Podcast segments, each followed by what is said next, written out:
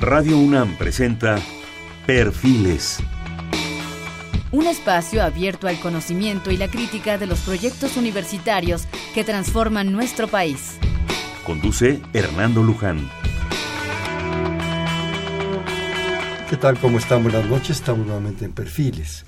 Este es un espacio en donde conversar con las mujeres y los hombres que día a día forjan nuestra universidad. En esta ocasión vamos a tener el gusto de hacer un programa con los investigadores del Instituto de Geología de la UNAM. Para ello está con nosotros el doctor José Manuel Grajales Nishimura.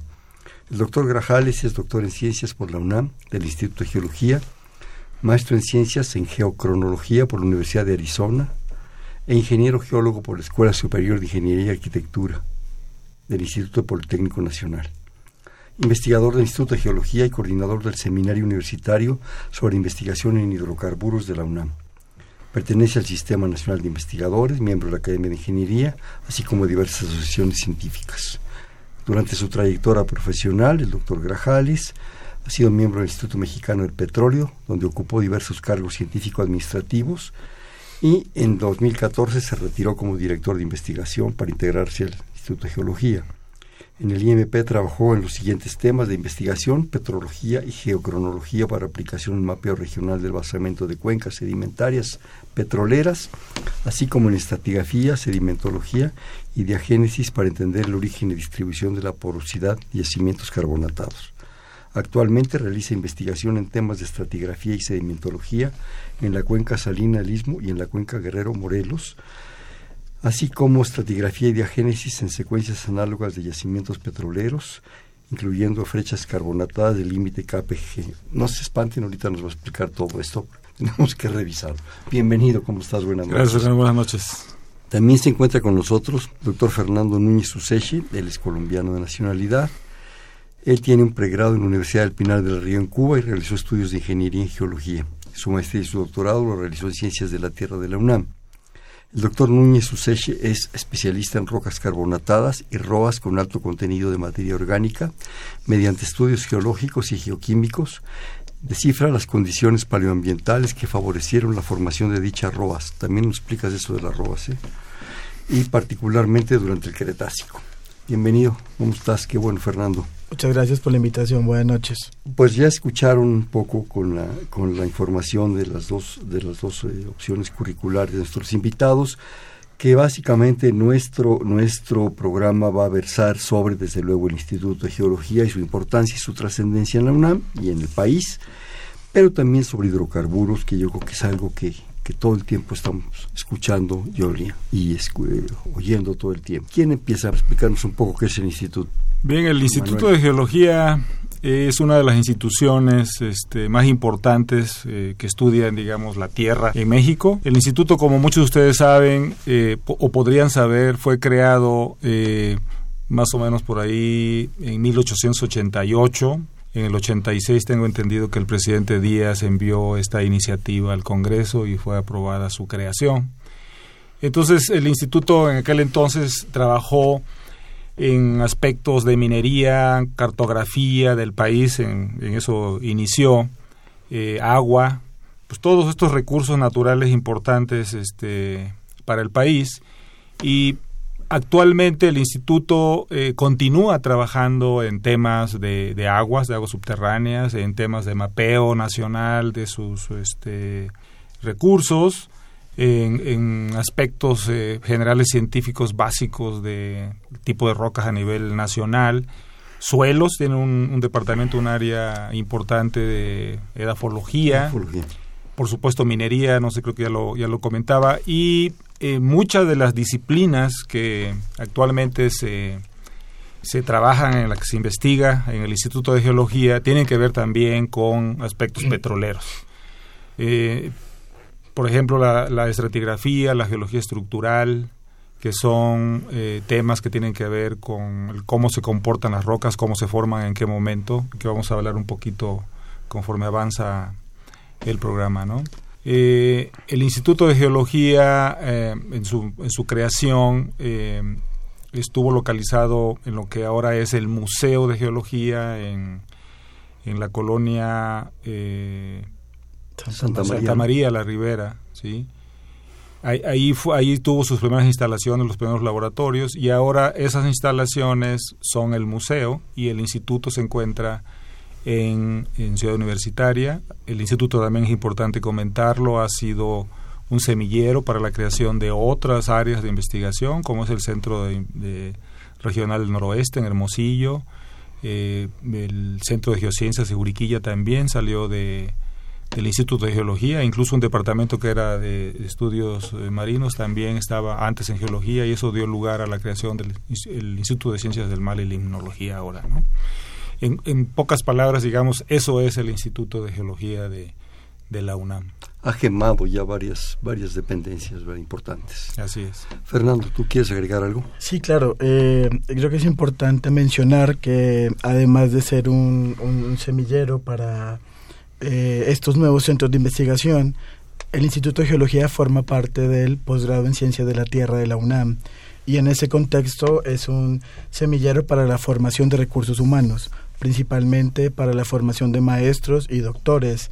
Eh, yo personalmente me, me formé en, en, el programa en Ciencia de la Tierra en el Instituto de Geología y la misión en este contexto del instituto es formar eh, profesionales con, con altos valores, con una alta calidad humana, ética, con conciencia ambiental, pero sobre todo que respondamos a, a, a, los problemas nacionales, que ofrezcamos respuestas a los problemas eh, económicos, a los problemas ambientales que tiene el país. Además, también el instituto se caracteriza por eh, concientizarse de la falta de infraestructura que existe a nivel nacional para enfrentar proyectos y por eso está preocupado por desarrollar nuevas tecnologías, por desarrollar nuevos laboratorios que por supuesto permita la implementación de nuevas técnicas para resolver los problemas nacionales. Es increíble, ¿verdad? Eh, más de 100 años ya. Más de 100, de 100 años. Yo creo que fue una visión interesante del general Díaz. Bueno, en realidad yo creo que de muchos de sus asesores, ¿no? Yo que me imagino que por ahí había gente como García Cubas y gente de este, de este nivel de generar una dependencia que pudiera pues estudiar de otra forma territorio nacional. Desde la parte de vista científica, como dicen ustedes, eh, todos los recursos, todas las posibilidades. Eh, dos cosas más me llaman la atención de su intervención. Ambos mencionaron la palabra rocas. Constantemente las vemos, ¿sí? Eh, vamos a la carretera, vamos a un paseo, en fin, y mira tal piedra, generalmente les decimos piedras, mira tal piedra, tal no sé qué, pero en realidad no las vemos. Es algo que no sabemos, es parte de nuestra incultura. No sabemos ver, ver a las rocas, ¿sí? Yo creo que sería muy interesante, ahora con todas estas reformas educativas, que un poquito, aunque sea, me conformaría yo, nos enseñaran a, a saber qué son las rocas. Porque aquí estamos parados y esas rocas nos dan una riqueza impresionante y unas posibilidades impresionantes en muchos sentidos. Si eso, ese asunto de las rocas de repente son como el celofán, ¿verdad? absolutamente transparentes para los, los legos. Y la otra, mencionaste especialmente eh, tú, Manuel, el asunto del museo. Independientemente que si vuelve a salir durante esta plática, yo le recomendaría a nuestras escuchas, a los radioescuchas, visitarlo. Que lo conozca, que regrese, y que no lo conozca, que vaya. Es un lugar espectacular. Empezó como eso, como un museo de rocas, ¿sí? con unos vitrales espectaculares también de Velasco, con toda la infraestructura, simplemente las vitrinas, con un gran esfuerzo que hace el instituto a través de la gente que maneja ese, ese museo para enseñarle a la gente a ver las rocas y a ver muchas otras cosas más. Dense una vuelta. El puro, el puro instituto, el puro espacio, el edificio, realmente vale, vale la pena. Además, por ahí se come muy bien. Sí, Bueno, pero ya entremos un poco más en, materia del asunto de los hidrocarburos. ¿Qué son los hidrocarburos? Claro, mira, los hidrocarburos eh, son moléculas, es decir, agrupaciones de átomos, eh, y principalmente estas moléculas están integradas por carbono y oxígeno. Eh, las agrupaciones de estas moléculas en forma líquida es lo que da lugar a lo que conocemos como petróleo. ¿Es lo mismo petróleo que hidrocarburo? El petróleo está compuesto por hidrocarburos.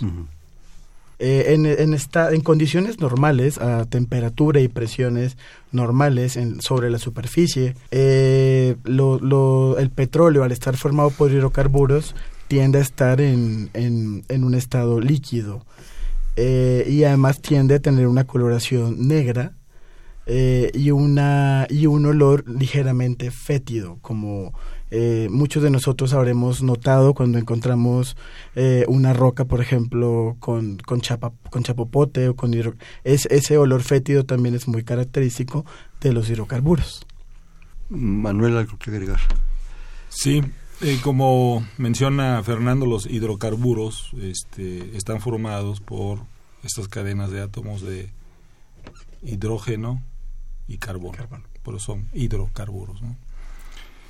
Eh, bueno, yo quisiera mencionar que, como tú decías hace un momento, los hidrocarburos vienen de las rocas, ¿sí?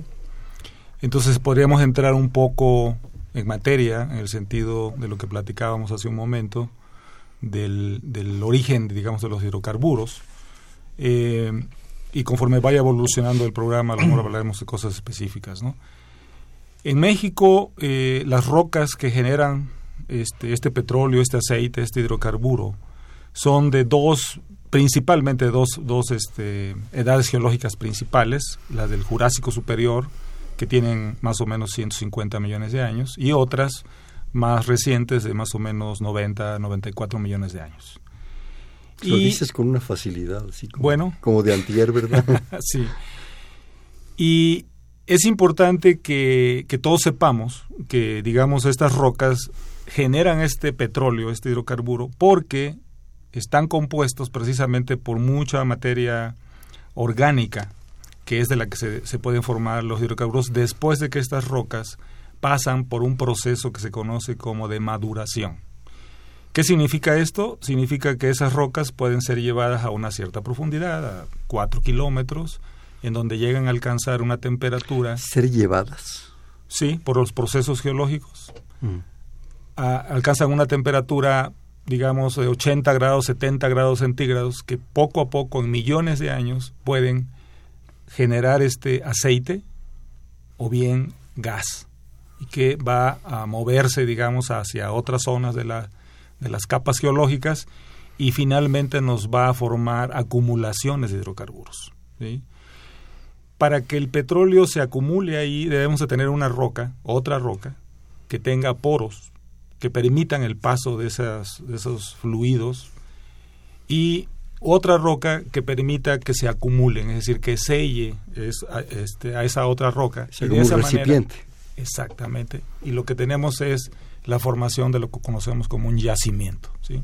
En pocas palabras, digamos, ese es el proceso de formación de un yacimiento petrolero. Un yacimiento requiere entonces, por lo visto, de muchas características. ¿sí? Toda esta, digamos, presión Bueno, primero que exista ese tipo de rocas, rocas, la presión, la profundidad, el tiempo, todo esto, pero también en un momento dado que se den esas dos circunstancias de espacio, de acumulación, de movimiento, pero también de contenedor. En el fondo es como una pipota, ¿no? De esas de, de, de Pemex, ¿no? Que, que ahí se guarda todo, ¿no? Fernando, algo que quieras Sí, algo, algo interesante de lo que menciona Manuel es que eh, el origen del, del, hidrocarburo es la materia orgánica. Eh, esa materia orgánica proviene de los tejidos, de los organismos. Nosotros mismos estamos compuestos por materia orgánica, nuestros músculos, nuestros huesos, todos los tejidos que nos forman. Esa misma materia orgánica, pero que formaba parte de, de organismos en el pasado, ya fueran plantas o ya fueran animales, al, al fallecer esos organismos, sus esqueletos, sus músculos, sus huesos, se acumula en los sedimentos. ¿Qué son los sedimentos? Los sedimentos son los predecesores a las rocas. Es decir, nosotros ahorita vemos una roca y es un es, eh, una roca es algo sólido. El sedimento es anterior a una roca es un agregado que está formado por pequeños granitos o cristales y en esos granitos o cristales empieza a acumularse la materia orgánica derivada de todos los organismos que al fallecer, al morir, eh, si estamos por ejemplo en el océano, cuando todos los peces o todos los organismos marinos fallecen, tienen que caer hacia el fondo del, del océano. Y cuando caen en el fondo, caen en un lodo, en un barro, que es el sedimento.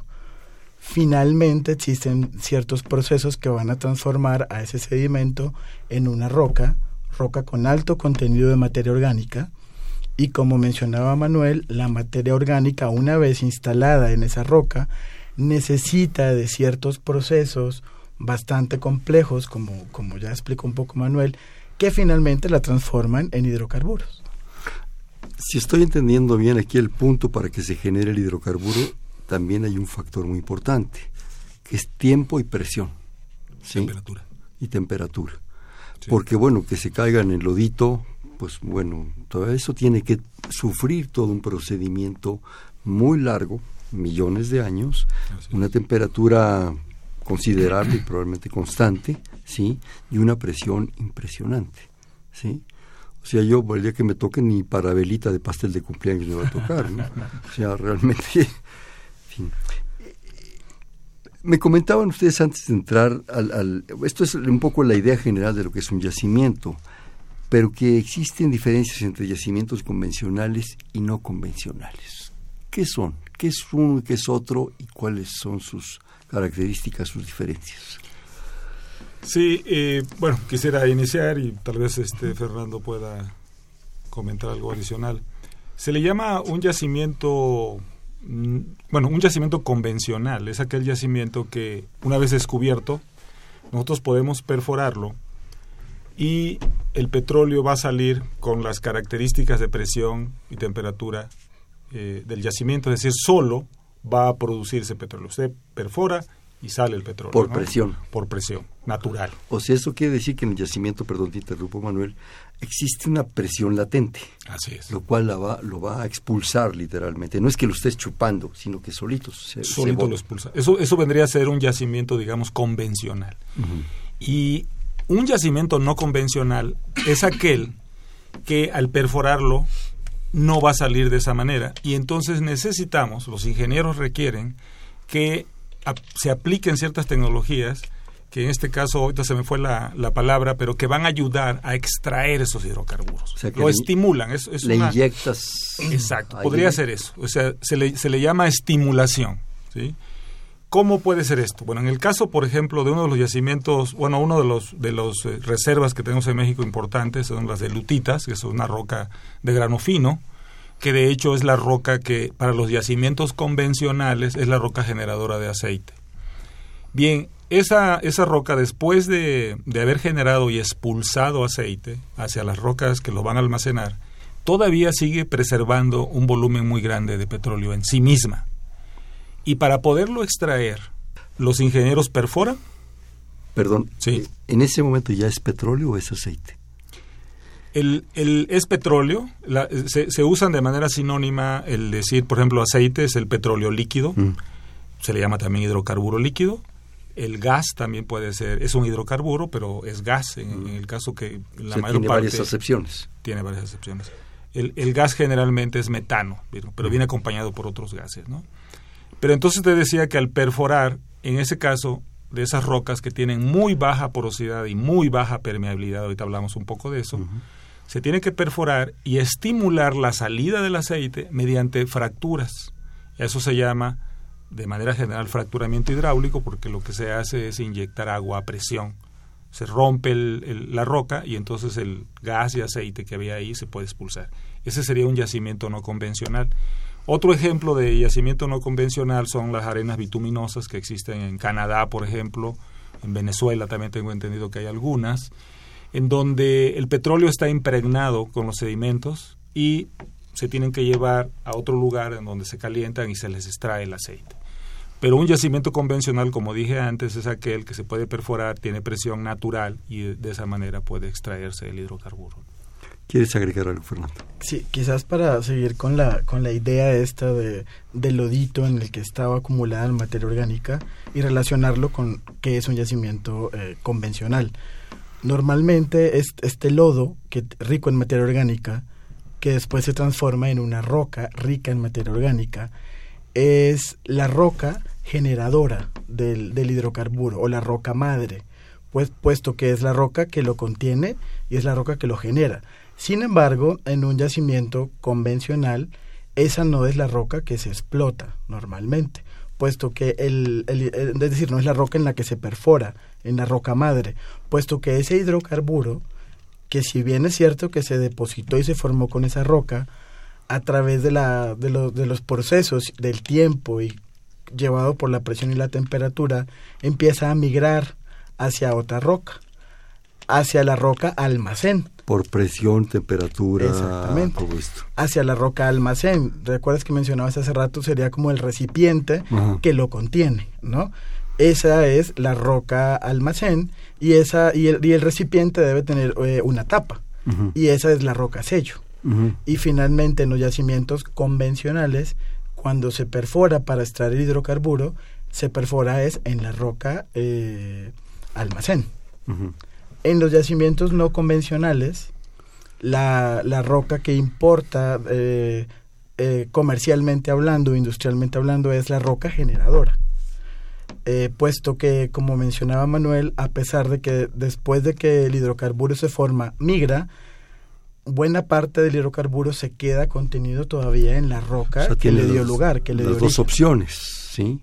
La del recipiente y la otra donde está en la roca madre. Exactamente, la roca que la genera o la roca madre.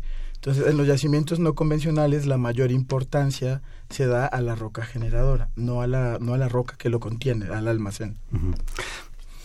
Normalmente, por lo que ustedes nos platican, allá abajo, allá adentro, hay una gran armonía de tiempos, de movimientos, de presiones, de fuerzas, de todo esto. Si estamos alterando, sacando, extrayendo, se generan vacíos, ¿sí?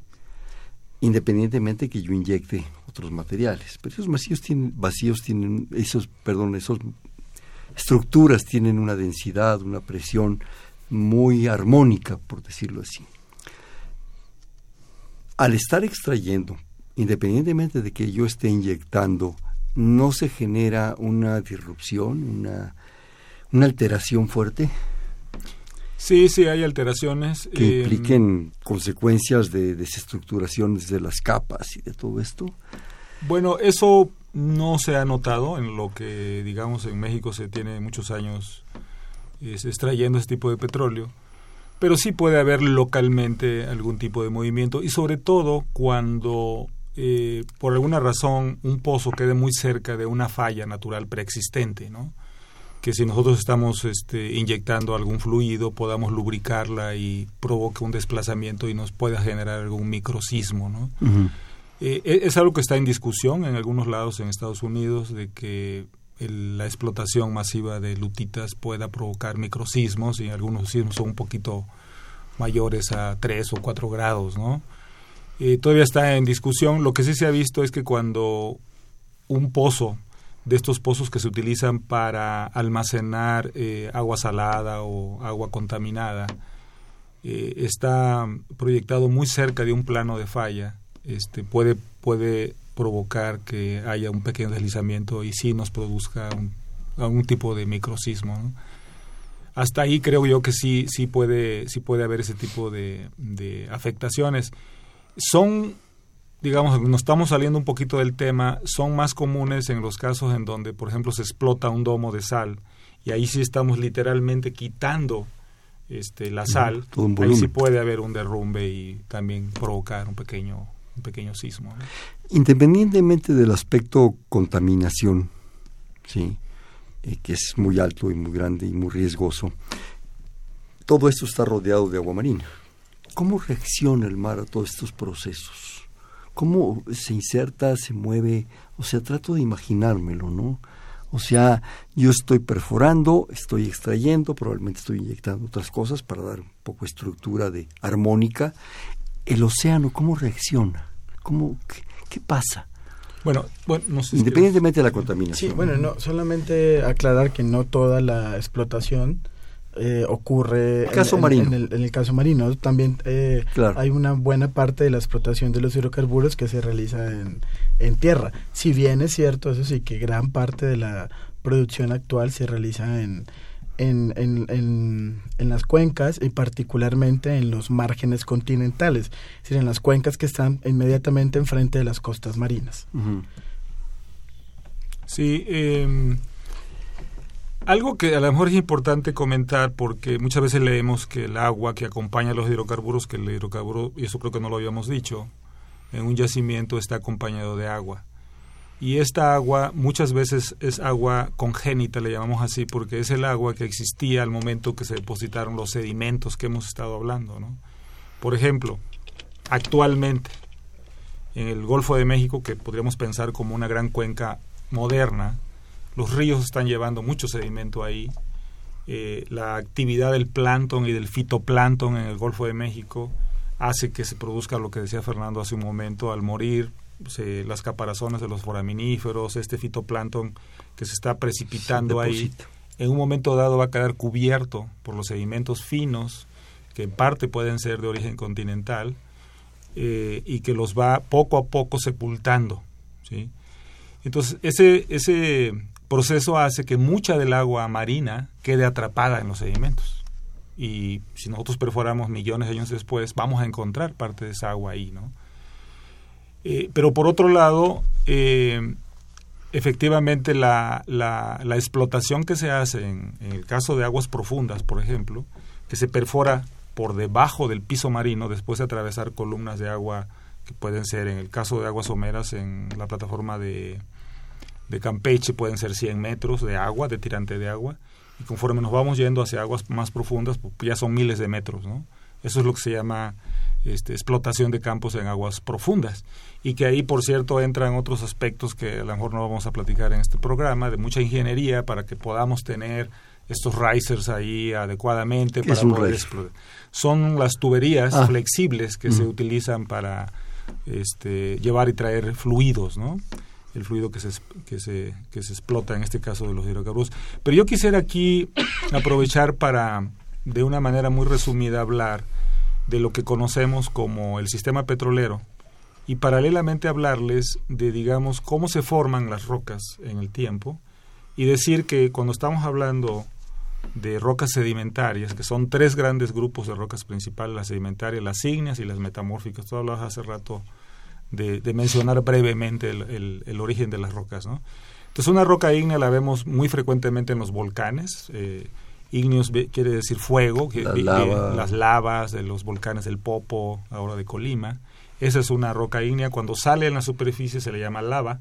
Cuando parte de ese, de ese material fundido se queda a 3 kilómetros, a 4 de profundidad, se le conoce como roca ígnea intrusiva, está abajo, ¿no? Pero es la misma composición química. Si esa roca con el tiempo se enfría y por cuestiones tectónicas, geológicas, es levantada, se erosiona un ejemplo de eso, que a lo mejor muchos de nosotros conocemos, es el granito de Acapulco. Esa roca que está en las playas de Acapulco y que da lugar a esa arena tan bonita que tiene Acapulco, es de la, de la erosión precisamente de un granito de ese tipo. Entonces, el granito de Acapulco nos da lugar a esa arena que está formada por minerales de cuarzo y feldespato principalmente, ¿no? Entonces sería una roca sedimentaria, pero esa roca sedimentaria clástica se originó de este granito. Podemos tener otras rocas sedimentarias, eh, digamos, de un origen distinto, como sería el caso de las playas que tenemos en, el Caribe. Entonces son fragmentos de conchas de organismos blancos. Ahora, que esas se derivan de organismos que en un tiempo estuvieron vivos, como corales o otros, otros componentes, digamos, de carbonatos, ¿no? Entonces estamos hablando de rocas sedimentarias. Y otra es algo de lo que platicó hace un momento Fernando, de las de grano muy fino, que se nos da lugar a la roca generadora, son materiales arcillosos, muy, muy, muy pequeñitos, que junto con la materia orgánica nos forma esta roca generadora de aceite, ¿no? Por otro lado, en algunas áreas de, del mundo, lo que, lo que tenemos en, en zonas de convergencia es que parte de los sedimentos y de nuestras mismas placas tectónicas se están hundiendo y están transformándose, las rocas que eran sedimentarias o ígneas se transforman en otras que se llaman metamórficas. De ahí viene el, el término, ¿no? Digo, en, a grandes rasgos, digamos, son los, los tres tipos. Y en geología nos enseñan a hablar del ciclo de las rocas, que es lo que acabo de decirles, ¿no? Por un lado, estamos generando rocas ígneas, estas se van luego a, erosionar para dar lugar a rocas sedimentarias y luego tanto las ígneas como las sedimentarias se van a transformar a metamórficas. Es un ciclo. Se están moviendo, digamos. Que constantemente la, la Tierra lo, lo produce. Ahora, hablando, puesto que estamos hablando de hidrocarburos, algo que es muy importante de, de determinar aquí es el asunto de la estratificación de las rocas. Hay una ley que tenemos en, geología que dice que las rocas que se depositan primero son más antiguas que las que están encima de ellas. ¿sí? Y eh, eso puede no ser cierto cuando, por algún fenómeno tectónico, esta cuestión se invierte. Pero si están en orden de, de, formación, siempre hay que recordar que la que está abajo es más antigua que la que está encima, ¿no? De una manera. A pesar de que se, se mueva. Si se mueve y las ponen al revés, uno puede confundirse, pero precisamente por eso los geólogos tienen herramientas que permiten fecharlas y pueden decir, oye, no, pues esto está, está volteado, pero está volteado por un fenómeno tectónico, ¿no? Pero si permanecieran como están, como en muchos lados así están, normales, siempre lo que está abajo es más antiguo que lo que está encima. ¿Quieres agregar algo? Sí, claro. Eh, bueno, y la, la, relación que tiene eso con los hidrocarburos, ¿no? Los hidrocarburos los encontramos en las rocas sedimentarias, justamente. La principal característica de las rocas sedimentarias, y que estoy seguro que todos hemos visto cuando salimos de paseo con la familia y vamos viendo eh, las montañas, ¿no? Vemos que se forman una serie de capas o tablas. Eh, esto lo vemos fácilmente a lo largo de la carretera. Justamente esa es una característica de las rocas sedimentarias. Se forman estas, estas capas o tablas que se denominan estratos pero no todas las rocas sedimentarias son, son buenas para que se acumulen en ellas eh, la materia orgánica y finalmente para que se transformen en hidrocarburos. Las rocas sedimentarias más óptimas para, para conservar la materia orgánica son las rocas sedimentarias de grano más fino, lo que conocemos como lutitas o, limolitas. Eh, ¿Por qué las rocas sedimentarias de grano más fino? Porque esta materia orgánica, cuando se empieza a acumular junto con los granitos, si estos granitos tienen el tamaño, por ejemplo, de una arena, la arena puede empezar a degradar mecánicamente a la materia orgánica. Eh, puede empezar a interactuar con ella, chocar con ella, esa fricción exactamente y la puede degradar. Eh, y por supuesto y esto va en contra de que esta roca se enriquezca en materia orgánica. No sucede lo mismo en el caso de las rocas sedimentarias que están formadas por granitos mucho más finos, puesto que estos granitos no van a causar estos efectos en la materia orgánica. Pero además de, del tamaño de grano, algo fundamental para que esta materia orgánica se preserve en los hidrocarburos, en las rocas, perdón, y finalmente se convierta en, en petróleo, es que esta materia orgánica el, ambiente de formación de, de, estos sedimentos sea un ambiente empobrecido en oxígeno. ¿Qué pasa normalmente, por ejemplo, con nosotros cuando tenemos la desgracia de fallecer? Nuestros tejidos empiezan a descomponerse. empezamos a sufrir procesos como la putrefacción. Y esos procesos obedecen en gran medida a qué? A que tenemos una, una atmósfera enriquecida en oxígeno. En el agua sucede lo mismo. Eh, podemos tener eh, oxígeno disuelto en el agua. En condiciones marinas normales, eh, de un litro de oxígeno, una milésima parte, es decir, un mililitro, corresponde a oxígeno disuelto. Ese oxígeno tiene la capacidad de destruir la materia orgánica que ya estaba acumulada junto con los sedimentos. Por eso es importante que eh, la concentración de oxígeno en el agua sea, eh, disminuya, sea poca, eh, y el agua se torne lo que se conoce como una condición anóxica, en donde su concentración, la concentración del oxígeno disuelto puede ser incluso de cero.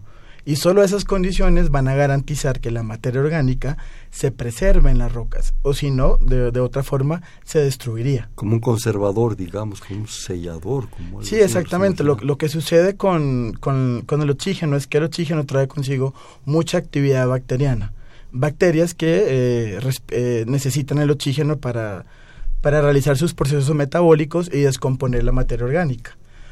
Cuando el oxígeno desaparece del agua, estas bacterias ya no pueden vivir.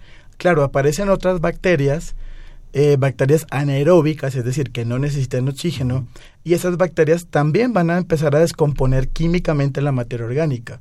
Sin embargo, el, efecto o el porcentaje de materia orgánica que descomponen es mucho menor que el porcentaje que descomponen eh, las bacterias que viven cuando tenemos mucho oxígeno disuelto en el agua.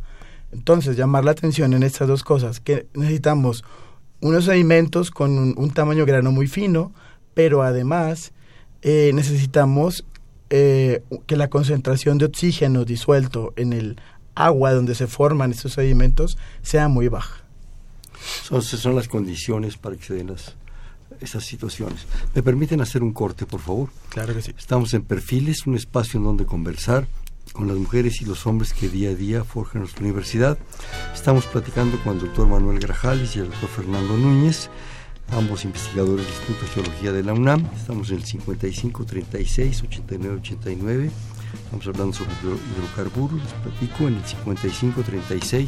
Очень ценю, очень ценю.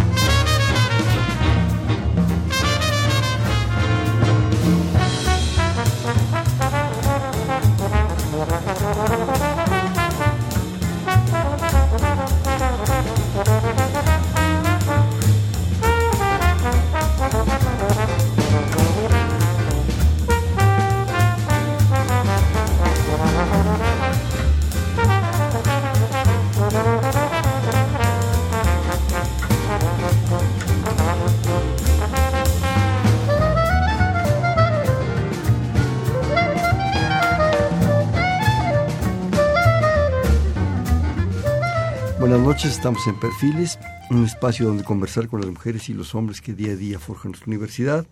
Estamos, les platicábamos en 55, 36, 89, 89, hablando de hidrocarburos, con el doctor Manuel Grajal y el doctor Fernando Núñez, ambos investigadores del Instituto de Geología de la UNAM.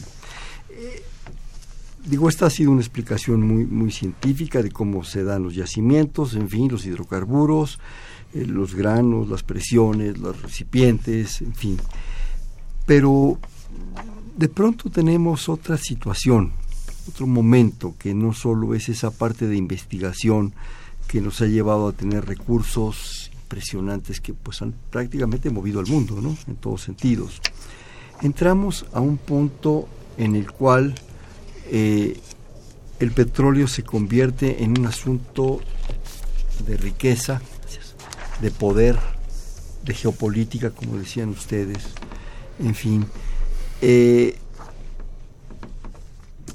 de reservas, de contaminación, de cambio climático, de precios por petróleo, por barril. Eh, desde simplemente yo quisiera que, ustedes con sus propias palabras nos explicaran, vemos de repente en las noticias el Brent del norte, el Texas no sé qué, y el petróleo maya pesado de México, y siempre estamos abajo. ¿Sí? Es como en el fútbol, siempre, siempre estamos abajo. ¿Qué, significa todo esto? Porque de repente vemos los cintillos, ¿qué significa un barril de petróleo? ¿Qué es un barril de petróleo? Porque eso es para el común de los mortales, pues nos están hablando verdaderamente en chino un asunto, ¿no? Por favor, ¿quién dijo yo? El, mucha gente nos pregunta sobre, sobre por qué, digamos, la medición del volumen del petróleo se hace en barriles. Y, pues tengo entendido que esto es porque cuando se empezó a comercializar el, el aceite, y esto viene de pues la época en que los ingleses, digamos, influyeron en el caso de, de América, y se empezó a, a vender petróleo en Pensilvania, eh, la, la, unidad de medida para el comercio de aquel entonces que comerciaban con vino, con pescado, con aceite comestible, ¿no? Eh, era el barril, que equivale a 42 galones y que en litros sería el orden de los 159 litros, ¿no? Entonces se trae eh, desde entonces esto y aunque con el tiempo han cambiado, digamos, la manera en comerciar otros productos, en el caso del petróleo se ha mantenido, exactamente, no sé por qué, pero se ha mantenido, pero así es como nace la unidad de medida, digamos, de utilizar lo que se tenía, y esto tiene que ver también de cómo se transportaba, ¿no? En aquel entonces eh, en los trenes había lugar para un cierto número de barriles. Se acomodaban y, se, iban acomodando.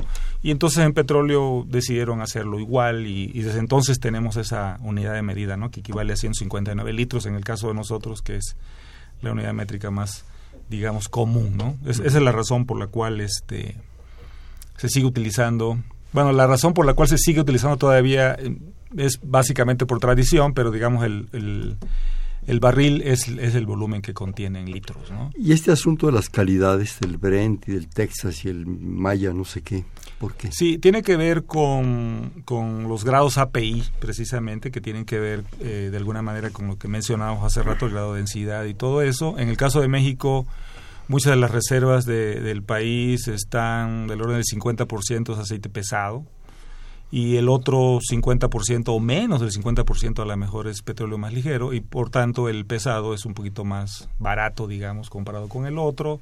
Por vienen los procesos, por... Vienen cuestiones que tienen que ver con la refinación. En el caso de México, muchas veces tiene que mezclar sus aceites para dar, digamos, con las características necesarias para su exportación, ¿no?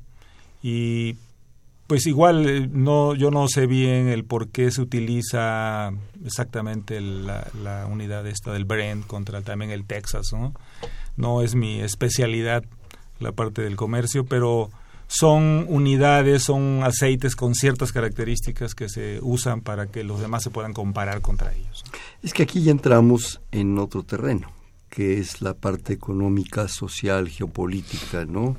Ahí ya no es la investigación de un recurso pues realmente maravilloso, con una cantidad de riesgos. Entramos ahí a intereses de otro estilo, totalmente, y un poco que se pues se salen de las manos en muchas ocasiones a, a las gentes que están generando conocimiento. ¿Quieres agregar algo, Fernando? Sí, mira, en, en relación a, a, esto que acabas de mencionar, ¿no? Yo creo que muchos hemos escuchado eh, sobre la onda verde. Eh, esta onda verde que es actualmente varios gobiernos, varios países eh, están preocupados por la contaminación, por los niveles de dióxido de carbono que se encuentran en la atmósfera. ¿no? Este dióxido de carbono es el resultado justamente de la quema de los hidrocarburos. Es decir, mientras la naturaleza se demoró millones de años en acumular la materia orgánica en los sedimentos y en transformarla posteriormente en hidrocarburo, el, el, ser humano se está encargando de devolverle a la atmósfera, al océano, esas cantidades de materia orgánica ahora en forma de CO2, pero en un tiempo demasiado abrupto que nuestro planeta no está pudiendo soportar. De hecho, procesarlo para Sí, sí, exactamente. La, quema, como resultado de la quema de combustibles, uno de los principales gases es el CO2. Eh, se calcula que si las emisiones de CO2 continúan al ritmo al que lo están haciendo, para el año 2100, más o menos en un siglo, eh, los niveles de CO2, que actualmente son de 400 partes por millón, para el año 2100 estarán en cerca de 4.800 partes por millón, 16 veces los niveles ¿Quién actuales. ¿Quién los va a medir? Todo el mundo va a estar ahogado. Exactamente. ¿Cuál va a ser la consecuencia de esto? Va a ser elevadísimas temperaturas, eh, un nivel del mar también, por supuesto, muy elevado, eh, debido a la desaparición de, de todos los glaciares. tendríamos un, un, un planeta en el cual, además, la circulación marina, que funciona actualmente gracias a que existen diferencias de temperatura entre el Ecuador y los polos. Para dentro de un siglo eh, eh, la circulación marina cambiaría y esto tendría por supuesto efectos catastróficos sobre nosotros como sociedad, como, como especie sobre el planeta. Y justamente asociada a esas preocupaciones es que surge esta, esta onda verde, ¿no? El interés de dejar de usar a los combustibles, eh, y empezar a usar energías eh, limpias. Por ejemplo, la energía eólica, es decir, la energía que resulta de utilizar el viento. O la, la energía marítima, es decir, utilizar las olas y las mareas como fuente de energía. Estas energías no dejan como resultado una contaminación. El problema que existe actualmente sobre ellas es que si bien varios gobiernos, sobre todo gobiernos europeos, han invertido enormemente en, maquinaria y en producir esas energías, actualmente ellas no dan abasto para la cantidad de energía que necesita el mundo. Otro asunto es el asunto de las reservas. Constantemente escuchamos que México tiene petróleo para seguir funcionando, porque es lo que hace funcionar a México y a Japón y a España y a todo el mundo. Tiene reservas probadas de 30 años, de 50 años, en fin. ¿Qué pasa, qué pasa con eso, Manuel? ¿Cómo se, cómo se mide? ¿Qué es, ¿Cuál es la realidad? En fin. Sí, efectivamente, eh, en la industria se tienen procedimientos para hablar de reservas probadas, probables o posibles.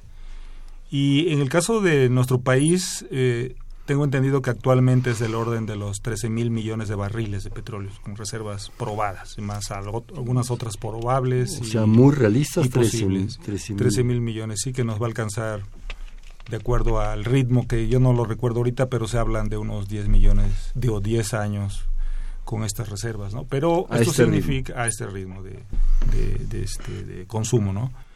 Pero eh, también estamos viendo a cada rato lo, que está haciendo el gobierno para tratar de incorporar o para incorporar nuevas reservas. Hemos visto por ahí en la radio, en los periódicos, en los medios, sobre estas alianzas de Pemex con otras empresas, precisamente para empezar a producir. Muchas de ellas son reservas ya aprobadas para producir en algunos yacimientos y seguir explorando por nuevas para incorporarlas a estas, a estas reservas, ¿no? Eh, y por otro lado, lo que mencionaba también Fernando, eh, se habla de que el petróleo lo que queremos hacer es precisamente dejar de usarlo para dejar de contaminar, pero también es importante mencionar que hay otras acciones paralelas para tratar de que este CO2 que frecuente, bueno, eh, ahorita estamos sacándolo a la atmósfera, para tratar de tomarlo y, eh, o, sea, capturarlo e inyectarlo en, algunos lugares para que no afecten a la atmósfera, ¿no? Entonces hay proyectos eh, que van dirigidos a esto que se conoce como captura y secuestro de CO2, eh, que no se refiere a otra cosa más que tratar de separar ese CO2 de los gases que, que nos salen en las diferentes industrias que tenemos en el país para conducirlo de alguna manera y enterrarlo en un lugar en donde pueda luego reaccionar con las rocas y que no haga el daño que está haciendo a la atmósfera. ¿no? También hay medidas en ese sentido. Sí, lo que se hace es llevarlo a una profundidad mayor a los mil metros, donde hay una cierta profundidad, en rocas adecuadas para que éste pueda quedarse allá abajo o en un momento dado pueda reaccionar químicamente y formar otros minerales y a ese proceso se le llama precisamente secuestrarlo, ¿no? Y, y de esa manera que no dañe el ambiente. Este, aquí un par de llamadas que nos llegan. La señora Servín de la colonia San Rafael eh, felicita al programa y todos los invitados porque son de primera categoría. Muy interesante y muy bien explicado el tema. Pues gracias a ellos, señora. También nos habla Ángel Cervantes, la colonia Leona Vicario. Dice, este programa nos lleva a corregir la Biblia, ya que los invitados pueden coincidir con la frase cervantina de que somos energía y en energía nos convertiremos corrigiendo así la Biblia y su polvorienta frase, polvo somos y en polvo nos convertiremos. Ojalá se repita la presencia de los invitados. Muchas gracias, señor Cervantes, por su participación. Este, de este asunto que comentabas de las, de las reservas, eh, me comentaban ustedes también que hay una certificación al respecto, ¿no? Una certificación, supongo, mundial, ¿verdad? ¿Qué significa eso? Sí, bueno, significa que hay un organismo que una vez que se presentan los datos, la información de las empresas petroleras, que es la básicamente es la geología del lugar en donde se deben de, presentar eh, información que tiene que ver con las con las características de las rocas almacenadoras. Eh, es que estos organismos lo que hacen es certificar que efectivamente el volumen que esa empresa está poniendo como probada este, sea aprobada, ¿no?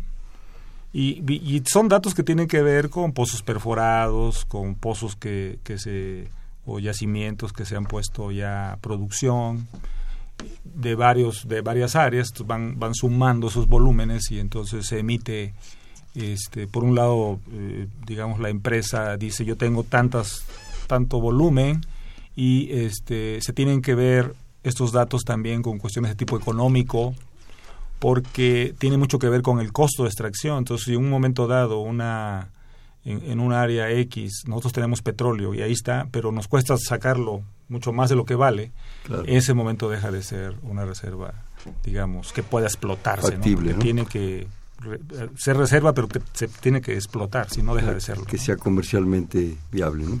Nos habla la señora Isla de San Román desde Toluca, le agradecemos. ¿Nos podrían dar un panorama de la riqueza petrolera de México? Bueno, ya lo decía el doctor, aproximadamente 13 mil millones, de, millones de barriles, 10 años, digamos, más o menos. Lo decía, cada vez los automóviles se fabrican con mejores rendimientos, es decir, más kilómetros con menos litros. La tecnología y el conocimiento nos llevan a depender menos del petróleo. Pues es para allá vamos, espero que sí. Y luego comenta también, la gasolina inglesa podía ser originaria del petróleo que extraen de las Malvinas. Pues no, lo sé. No sabemos. una reserva adicional que tal vez sí debemos de comentarlo es que en reservas de, de lutitas de gas, que son yacimientos no convencionales, Petróleos Mexicanos publicó información que tenemos adicionalmente eh, del orden de 50 mil millones de barriles en, lutitas, que eso se sumarían a las otras reservas que hablábamos. Sí, rápidamente algún breve comentario, alguna conclusión, Fernando. Eh, sí, eh, bueno, como conclusión espero que eh, para todos los radioescuchas haya quedado un poco claro cómo se forman los hidrocarburos y la invitación es simplemente a usar los recursos del planeta de forma moderada. Y yo agregaría algo que ustedes comentaron, que el próximo 2 de abril en el Museo de Geología, ahí en la en la, eh, Alameda de Santa, María de la Rivera. Rivera se efectuará el quinto encuentro con la Tierra, en el cual va a haber talleres, eh, pláticas, eh, me imagino una cantidad de actividades para la gente, además el museo, ¿verdad? Exacto. Algo que comentar más, Manuel. Eh, no, nada más invitarlos a que asistan a, esta reunión y vamos a explicar también, vamos a tener un taller sobre el origen del petróleo, el sistema petrolero. Ah, qué padre. Van a poder ver rocas. Sí, bueno, siempre en este programa jugamos un bote pronto. Sí, yo digo una palabra y inmediatamente me dicen la que se les venga a la mente. Okay. Sí, hidrocarburo. Petróleo. Contaminación. Petróleo. Energía. Dinero. Contaminación. Corrección. Eh, acción. Reservas. Petróleo. Probadas. Pemex. La empresa del país. Perdí, perdí. Eh, El país. México. México. Eh, México también. Bueno. Este fue Perfil, es un espacio en donde conversar con las mujeres y los hombres que día a día forjan nuestra universidad. En la coordinación, la doctora Silvia Torres. En la producción, Mariana del Carmen Malagón, ¿sí? Este, en los controles Humberto Sánchez Castrejón, en la conducción Hernando Luján. Perfil es un espacio en donde conversar con las mujeres y los hombres que día a día forjan nuestra universidad. Estuvo con nosotros el doctor Manuel Garjales, muchísimas gracias. El doctor Fernando Núñez, muchísimas gracias. Ambos del Instituto de Geología. Gracias. Buenas noches. Perfiles, un programa de Radio UNAM.